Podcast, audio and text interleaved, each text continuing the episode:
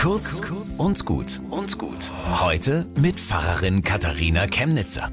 Vielleicht kennt jemand die Idee mit den Glücksbohnen. Die geht so. Morgens steckt man eine Handvoll trockener Bohnen in die linke Hosentasche und wann immer untertags dann etwas Gutes geschieht, nimmt man eine Bohne von links raus und steckt sie in die rechte Tasche. Abends holt man sich die Bohnen dann komplett raus und rekapituliert nochmal den Tag. Und so müde man auch ist, plötzlich ist klar, meine Güte, ist viel zu danken. Ich liebe diese Idee, aber ich bin wirklich nicht konsequent genug dafür.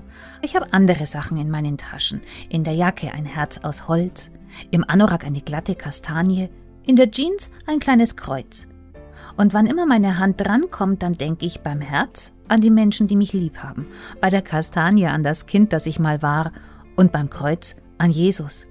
Ich hab's buchstäblich in der Hand, dass ich mich nicht alleine fühlen muss, sondern teilen kann in Gedanken. Meine Sorgen, meine Panikattacken, aber auch meine Freude.